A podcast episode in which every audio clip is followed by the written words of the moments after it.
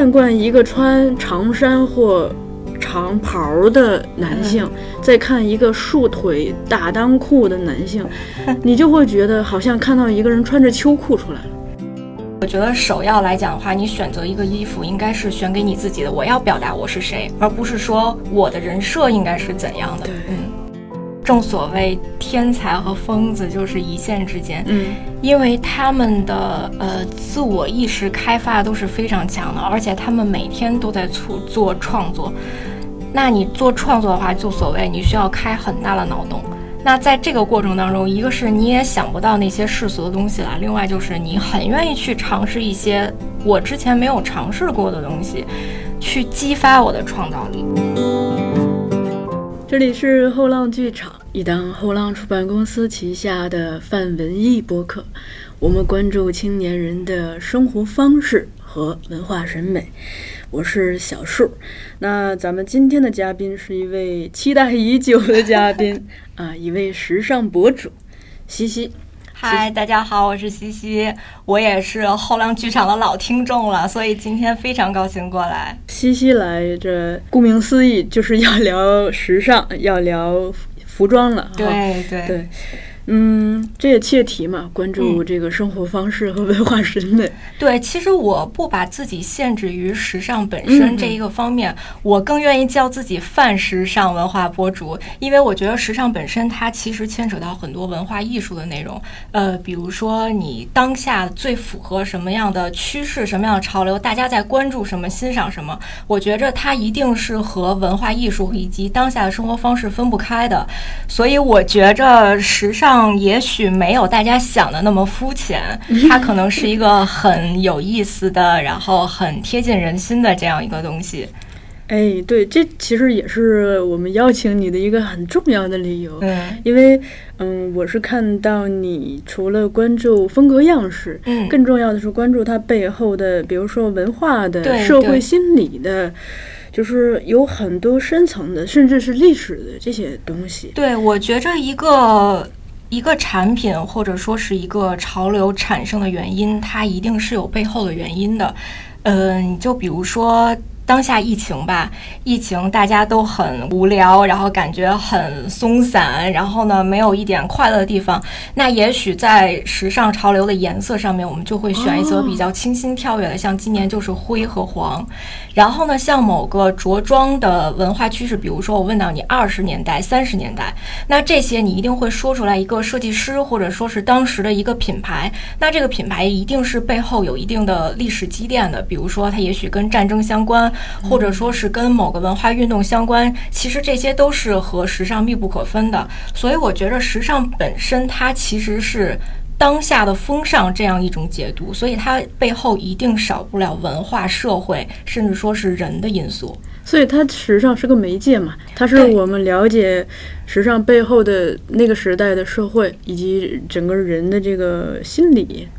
可能情绪上的东西的一个窗口，是我觉着它是一种视觉表达符号吧。嗯，我可以这么说。好的，那咱们废话不多说，切入今天的主题啊。好，今天请西西来，是因为呃前一段时间我留意到一个很有意思的现象，就是当时我的同事 Ace 给我发了一篇文章。嗯。嗯，就是一个爸爸写的，说他的儿子穿着裙子上学去了。嗯，那起因很简单，就是这个小男孩有一天回家，告诉爸爸说：“我想穿裙子。”嗯，一个是因为这个裙子凉快啊，另一个是觉得好看啊。是，那么爸爸也很好，嗯，就带着儿子去买了一条裙子，也鼓励他穿着这个裙子去学校。那当然，后来这个。故事 FM 就呃非常的迅速，请到了他们，也做了这样一期节目。嗯，但我看看到下面的这个评论也是这个正反两方面的有很多。当然，一方面有很多人觉得这个嗯是赞赏的、鼓励的，觉得这个爸爸很开明。但也有很多人他会可能就觉得男孩子穿裙子那怎么区分？怎么区分男孩子和女孩子，或者是有很多，所以今天我们想聊的就是说，嗯，男孩子可不可以穿裙子，以及就是说，嗯，那既然西西来了，可以从时尚的历史上也给我们聊一聊，比如说，那嗯，在过往的历史上，各个国家的穿衣历史上有没有一些关于男性穿裙子的好玩的、有趣的故事，或者有什么样的名人啊？有，对。另外就是说，我们也一起来探讨一下，为什么很多人直到现在了，嗯，依然无法接受男孩子穿裙子。就是这背后是有什么深层的这种社会心理吗？嗯，包括，嗯，或者是进一步说，有的人他可以接受明星穿裙子，比如说，呃，哥哥张国荣穿裙子我可以接受，小田切让穿裙子我可以接受。嗯，但如果我身边的一个同事，大街上的一个男人穿裙子，我会觉得变态吧，好奇怪呀，或者是娘炮啊，可能会有这样子的。偏见，所以我们今天就是啊，要探讨的很多，那就从这个第一个来。呃，其实我觉着这个事儿被热议是理所应当的，无可厚非。呃，因为前阵子也有一个热点，就是说到底什么是男人的阳刚之气。啊，我当时也关注了这个话题，所以我当时发了一篇微博，就是专门讨论男人穿裙子这个事儿。因为我当时看到这个热点的时候，我脑海中反映的不是一个什么。猛男的形象就是类似施瓦辛格这种形象，而是我想到了我在东京的时候，我有一次参加山本耀司的活动，然后因为当时是时间还很长，我就坐在青山某个咖啡馆街头，然后看街景嘛。我记得当时我身边是过去了好几个穿乌鸦族服装，也就是一身黑呃的裙子的小哥哥。我觉得当时非常的震惊，就是让我觉得，哎，怎么那么好看？就是你感觉特别的理所应当。所以就是男人穿裙子这个事儿，我觉着其实是可以的。为什么呢？就是从历史上角度来说，我们国家从商朝开始其实就已经穿裙子了。那个东西虽然我们不叫它裙子，但是它其实的样子就是这样一块布啊，感觉跟裙子似的东西。而且那时候的贵族啊，他们就是以这样的华服去彰显自己的身份的，所以你可以说当时的贵族就在穿裙子。而且呢，西周时期有一个东西叫做深衣。就是深浅的深嘛，深衣它也是和裙子类似的服装，所以说这个在中国最起码在我国来说就是有理有据的。那放到别的国家呢，就其实更理所应当了。你比如说希腊啊、匈牙利，你可以现在联想到一些希腊神话，其实他们的男人全都是穿的类似裙子的东西，包括日本的和服，以及日本现在依然有人在穿的剑道，甚至于说是最大家可能记忆点最深刻的就是苏格兰的。格纹裙就是他们那个，对他们那个 cute，嗯，其实就是裙子，而且是正经八百的裙子。嗯，而且我还想到一点哈，咱们就是咱们自己国内的历史，不要，嗯，且不说那么远，就近的说，其实一个世纪以前，对，就是咱们说这个长袍马马褂，说这个长衫，是，其实，嗯。视觉上，它就是个裙子呀。对，而且我觉得特别有意思，因为我之前是跟那个方旭老师讨论过这个事儿。就方旭老师，他是特别喜欢穿长衫或这个长袍的。嗯，因为他觉得吧。嗯，男性穿上这样子的衣服，嗯，就像女性穿上旗袍一样，突然会变得更加的优雅大方。对。然后我跟他讨论完这个的时候，突然在有一天，我翻一个就是过去的那种摄影集，嗯，我突然看到，就是拍了一个大概一个世纪以前一位一位中国男性，就是他是脱掉了这个。长衫，穿了一个简单的这个衬衫和一个一个束腿的裤子，大裆裤。嗯，嗯，我把那张照片拍给了方旭老师，我说方老师有道理呀。我说这个你看惯一个穿长衫或长袍的男性，再看一个束腿大裆裤的男性，你就会觉得好像看到一个人穿着秋裤出来了。是这样，其实它是从服装的轮廓本身去讲究的。嗯，因为你所谓的长衫，它其实是一个视觉上看起来是一个 H 字形的线条。那 H 字形它所代表的就是像你说的大气，然后呢比较的简洁这样的风格。对。那大裆裤呢？它说实话下面是呈一个 O 字形的，那整体线条看上去是 A 字的。所以说它就是另外一种风格了。这就是为什么你觉得穿长衫的人会看起来比较的潇洒、利落、简洁，就是这个原因。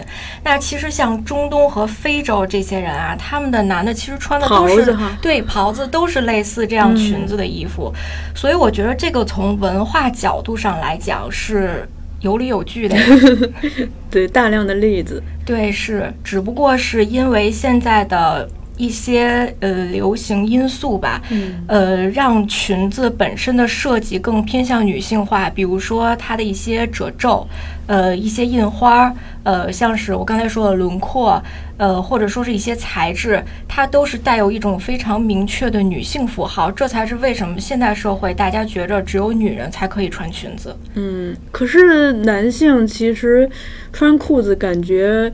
也时间不是很长，这么说来，就是比如说我们这个，就说这个牛仔裤也好，西装裤也好，好像其实时间也不是很长啊。对你放在现代的时尚发展史上来讲的话，确实是这样，是吧？对，所以不了解历史，就是因为出生就出生在了当代，可能会有一种错觉，以为裙子是女性的。对，而且对，而且我觉着我们出生的那个年代，它多少受了很大的社会因素的压力，比如说来自于你的身份表述，嗯。呃，来自于你的性别，呃，或者说是来自你的同学、家人、朋友，就是这种压力很多。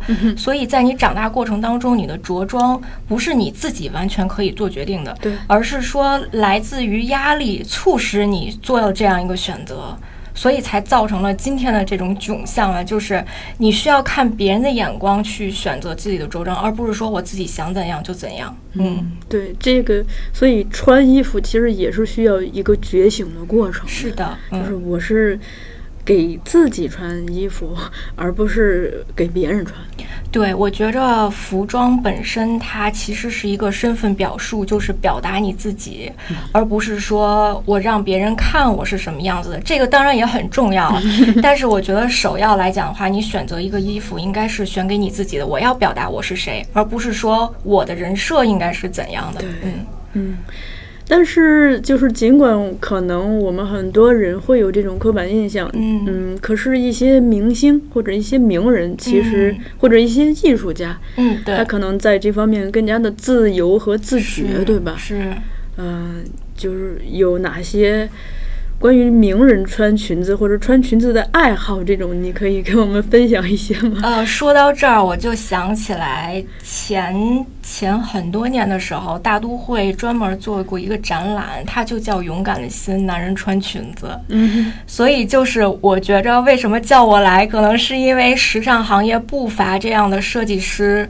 和穿这些设计师衣服的明星，嗯那我自己印象特别深刻的就是 Marc Jacobs，就是小马哥，他很多的街拍都是在穿裙子，而且你可以看到那些裙子是带有很明显的就是女性特质的，比如说粉色的，或者说是轻柔的纱，这紧身，对对对，然后所以我觉着他穿裙子特别有意思，就是在他身上你能。感受到一种反叛的美，就是那种对立的感觉，呃，还有就是叛逆的感觉，或者就是说，哪怕是他要表达自己是谁这样一个概念，都让我觉得特别有意思。然后近几年，时尚行业有越来越多的设计师开始做男人的裙子了，嗯，比如说 Tom Brown。它在很多届的秀场上都是让男人穿裙子，而且这个裙子就像你说的是，呃，长衫款式的，或者说是一个呃直筒裙这样，其实看起来风格还是挺潇洒的。然后呢？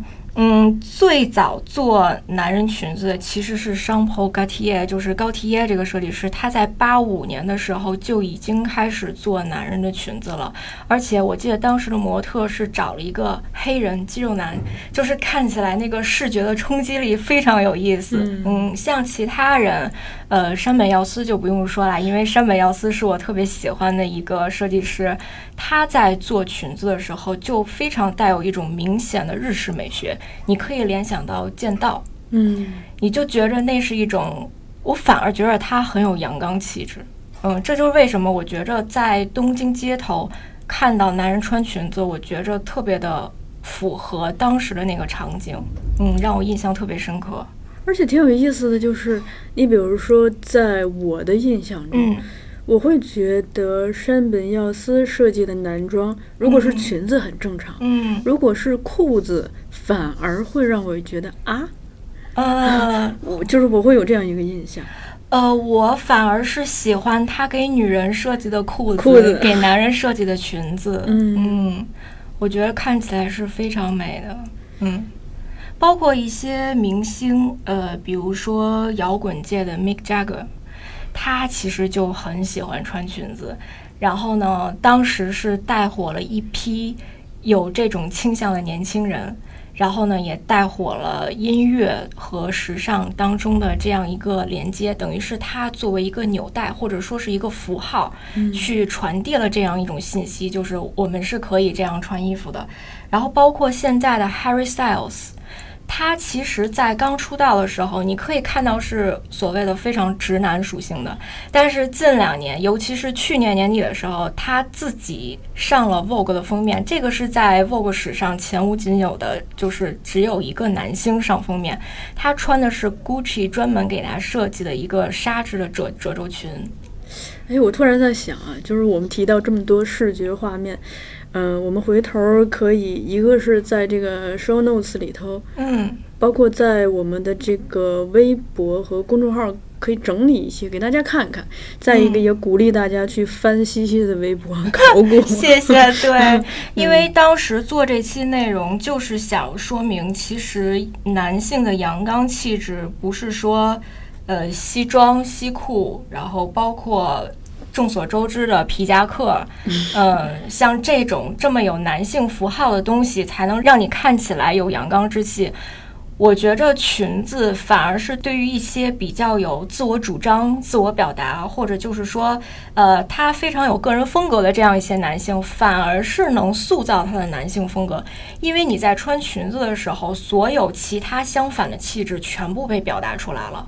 嗯，或者就是说，他身上一些特立独行的东西，或者说是他身上一些呃普通男性没有具有那种小众美，反而是凸显的比较明显。所以我当时就专门做了一期这样的内容。对，这个也挺有意思，因为其实衣服终归是人穿的。是的，我们其实终究是透过衣服去看这个人他所传递的一种气质也好，或者是这叫表达。对。对，所以更重要的其实是穿衣服这个人他所能传递的东西。另一个我觉得挺有意思的，就是这种裙子和裤子之间的这种，嗯，因为我在录咱们这个节目之前，我就是随意的在微博上划拉划拉那个小田切让的照片，我觉得很有意思。就是他穿裤子，我反倒觉得相对普通。对，可是他穿裙子，我就觉得啊，眼前很迷人。对，是。嗯。包括女性穿裤子，你比如说 Tilda Swinton，她也是一个中性代表。就是如果让她穿裙子，我反而觉得看起来就是没有那么让我惊艳。但是如果她穿男装的话，我觉得哎，就是我要的那个感觉，这样就对了。所以我觉得跟个人本身的气质也是相关的吧。这个这个如果说多了，我觉得这一期就聊不完了。嗯，反正我自己主观会觉得就是一个。嗯，就且不管男人女人，就是穿裙子这样子的东西，如果是得体的话，它会很迷人，在于，就是因为裤子它其实把你的腿型暴露的很明显，特别是比较细的裤子。嗯。可是裙子，因为我们的腿是装在这个桶里头的，但它走起来又可以跟这个这个裙的轮廓去有一种。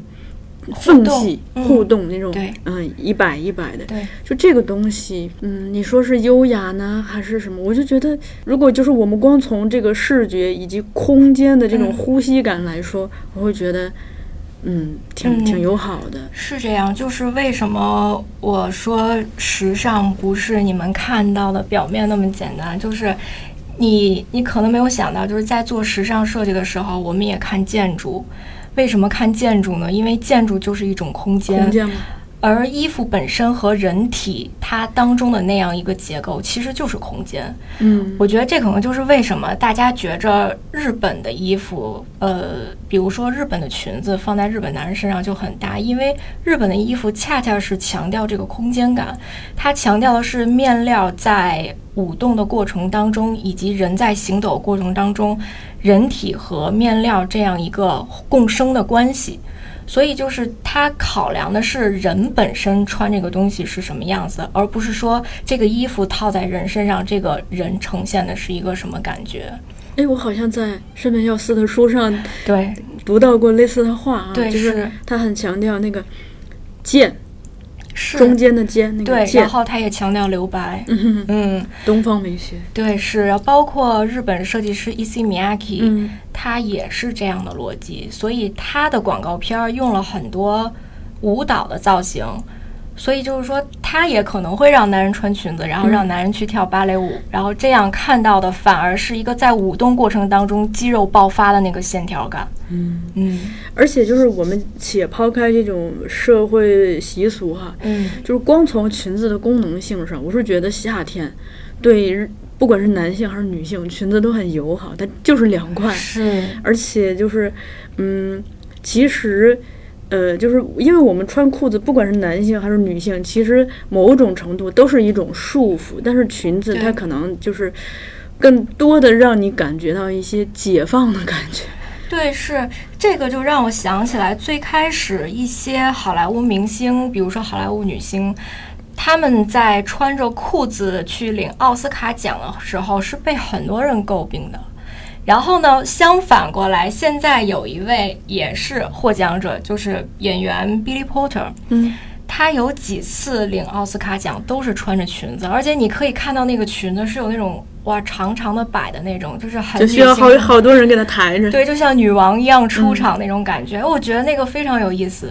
嗯，我们再转个话题哈，就是那既然穿裙子有这么多好处，可是你说为什么我们现在都二零二零年代了，嗯依然有很多人他没有办法去接受这个，而且他可能一看到男人穿裙子就会就觉得。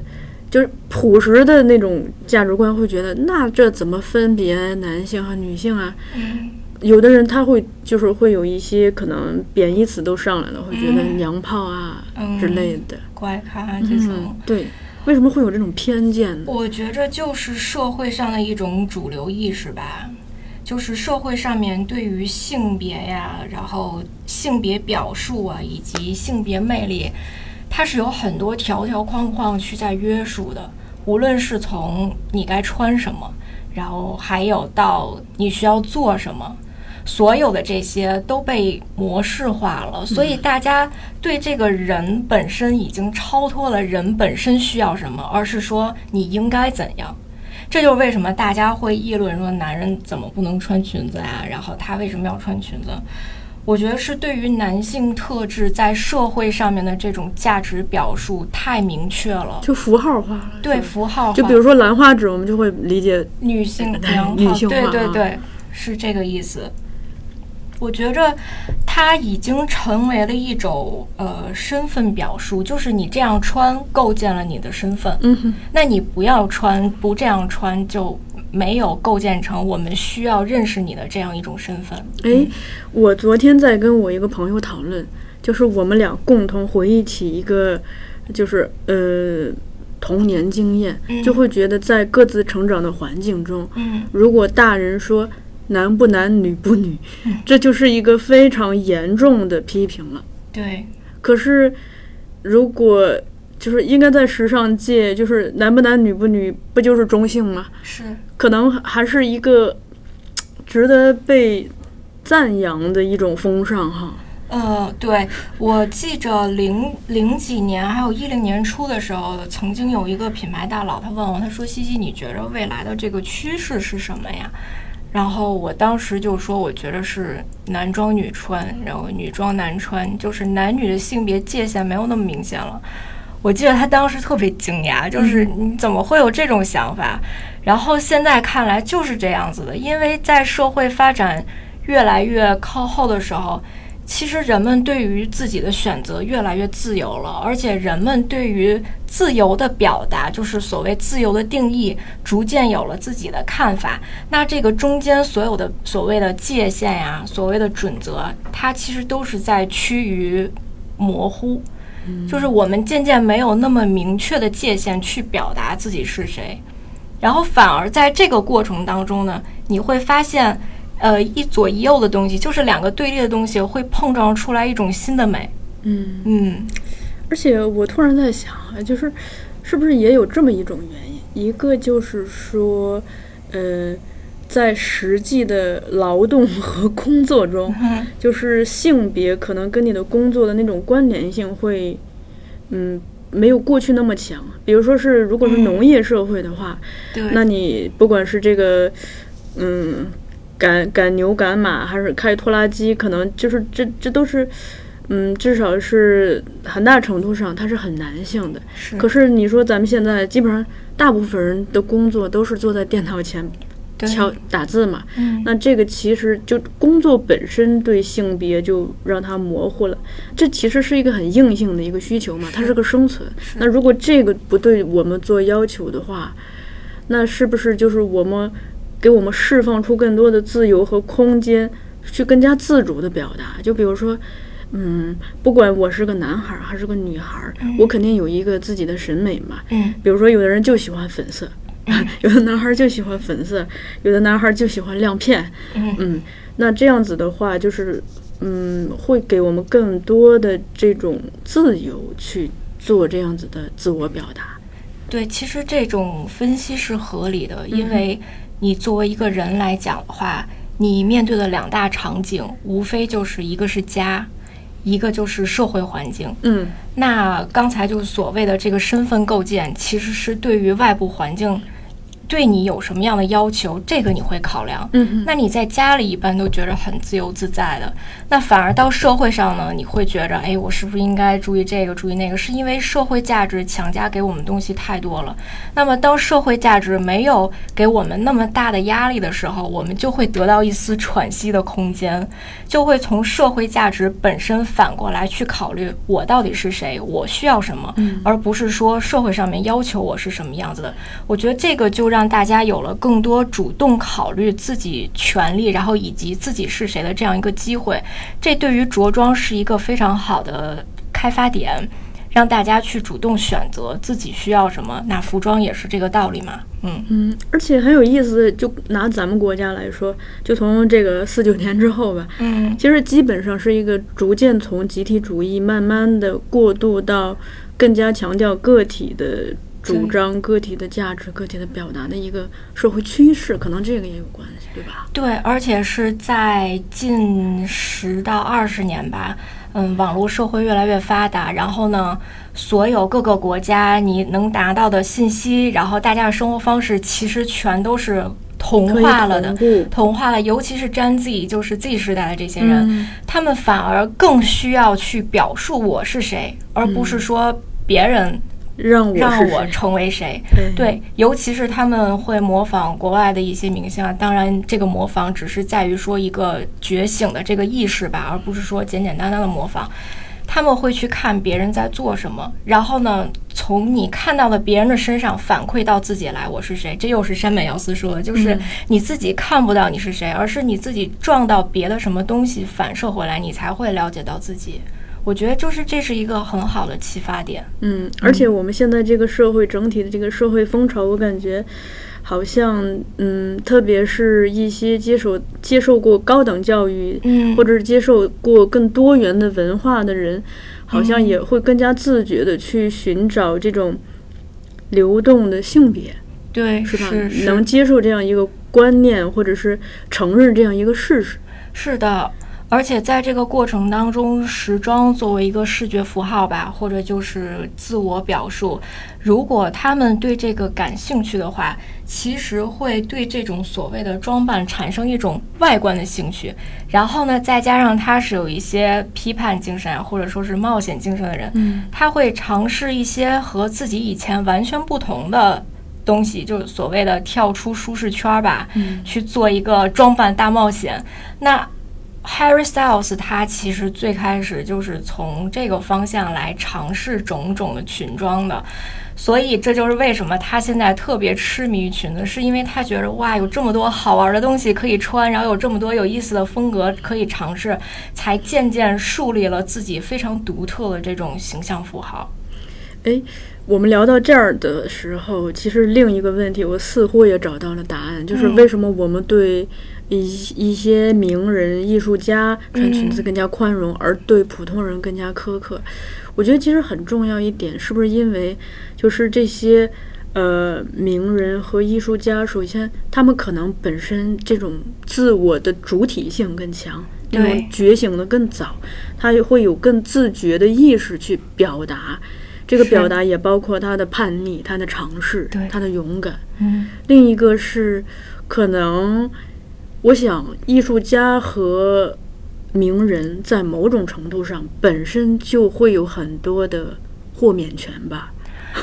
对，我觉得首先是从创意来讲吧，就正所谓天才和疯子就是一线之间。嗯，因为他们的呃自我意识开发都是非常强的，而且他们每天都在做做创作。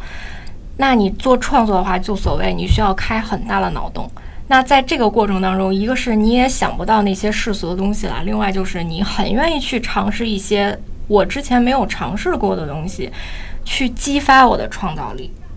这个就是一些所谓他们愿意去做一些有违常规的操作，然后呢，去刺激这个自己的精神，然后去做一些其他的这个尝试。而且呢，他们本身我觉着就是做这个工作的，所以呢，社会上面。对他们已经有一些的认可了，就是也不是说你们可以为所欲为，而是说你们拥有一定在创造力方面的特权。嗯，但是呢，他们又会呃带着固有思维，认为你们应该引导一些人去做什么什么。那我觉得这个有时候你代表了一些少数派，恰恰他们的做法是正确的，就是你代表了一部分人去发出自己的声音。嗯。这里听下来，我听到两个点啊，就是一个，嗯，我觉得不只是穿衣服这件事儿，其实任何的创作或者是创造，嗯，可能本质上就是我们先能中性的去看待既有的符号，是。既有的这些呃刻板的东西，是，然后通过真正的观察和了解，对，然后根据自己的表达欲望，重新创造或重新探索一种语言。这是一种勇敢的，嗯，有创造性的行为。嗯，再一个是，也可能因为他们其实就是还是勇敢，他们这恰恰因为勇敢，反而可以更无畏去，嗯，不会太多的在意那些，嗯，偏见，甚至是诽谤和诋毁。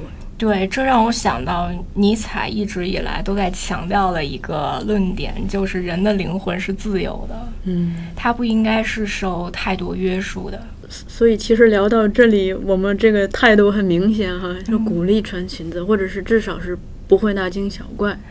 嗯，我觉得至少是你要想明白你为什么穿它。对，就是你说服了自己，其实也是给别人一个正经的理由。嗯，首先明白自己是谁，自己为什么去选择它，而不是说盲目的跟风。嗯，这种我觉着，那你就穿，就勇敢的去穿。对，嗯，而且我也想这个，呃，升华一下。嗯，其实就是，嗯，也是我个人的一个一直以来的感想，就是我觉得不不只是穿衣服了，在很多事情上，可能想明白我们为什么要去做，对，更加重要，而不是说别人。怎么评价我们？对，这就是一直以来我经常听到的一句话，就是想想你为什么开始。嗯，那所以其实虽然我们是从穿裙子讨论开始，可是如果我们就落得具体一点，落到穿衣服这件事情上，我倒是觉得，对于任何一种时尚的元素，不管是色彩、款式、质地。呃，材质哈，就你们行业应该讲，嗯嗯，这些我们都可以选择，就只要我们认为这个是符合我的表达的。对，我觉着衣服终归来讲还是为自己而穿吧，就是它是一个主动和被动的关系。我觉着应该是你选择衣服，而不是让衣服去挑谁是它的主人。嗯哼，嗯，我觉得这是一个先后的关系。嗯，对，嗯，所以我们也鼓励大家这个多元探索，自主的穿衣，对，为自己穿衣服。是的，是的，嗯。就是这样。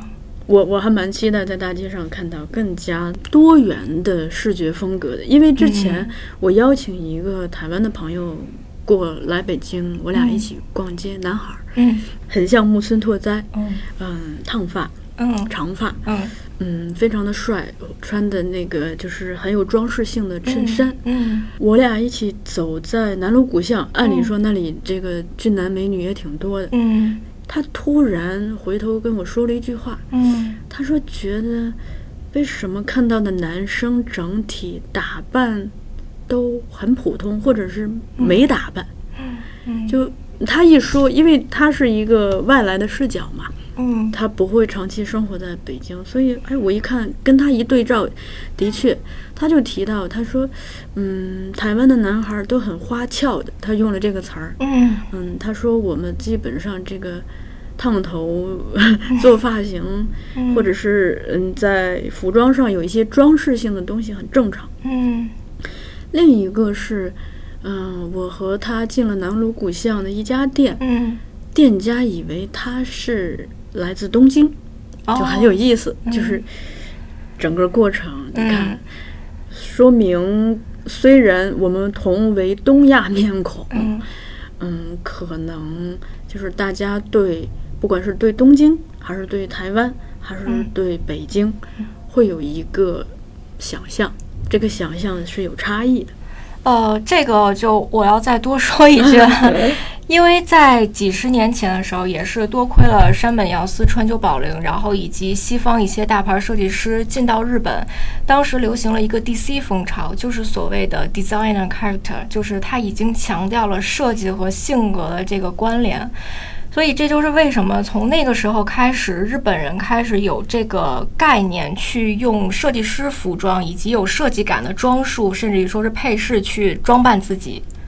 所以他们从很久以来开始就是有这个习惯去打扮自己的，而且是再加上后面一些街头文化，比如说像是藤原浩这些，他们更加树立了这个文化以及个人风格的这个关系。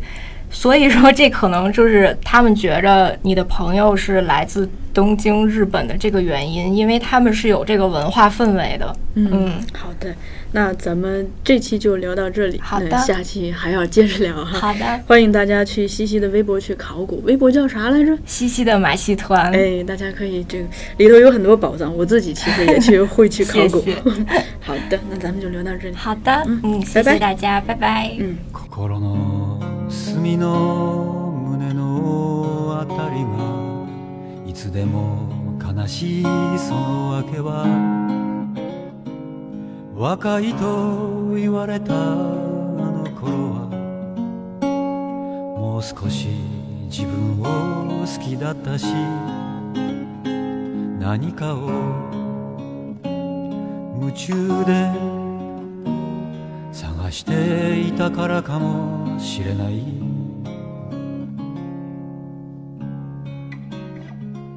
鏡に向かって笑ってみたら男の抜け殻が映ってた。いつまでも体ばかり元気だったらやりきれないだろうと思うし。つまでも髪がふさふさしてたらやってられないだろうなと思う。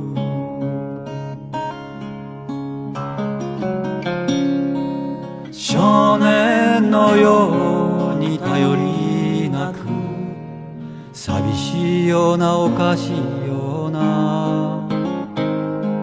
少年のように年老ような素敵なような。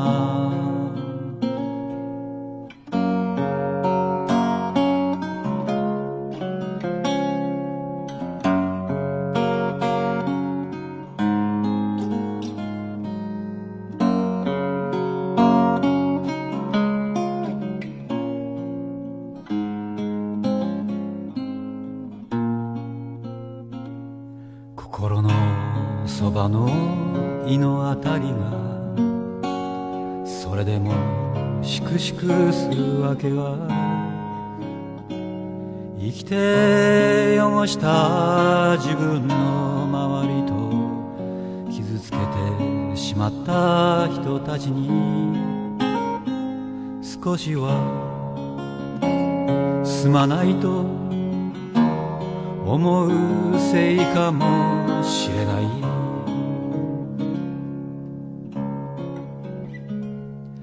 生懸命生きたことが何かの弁解になるだろうか。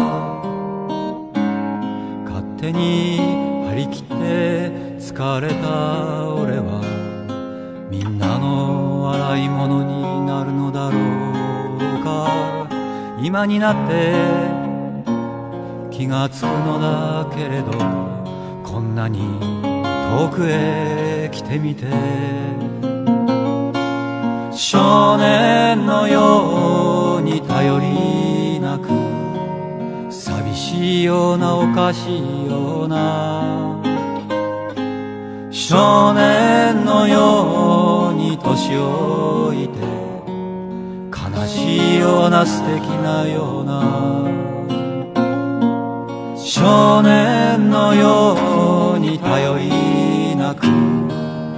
寂しいようなおかしいような。少年のように年老いて悲しいような素敵なような。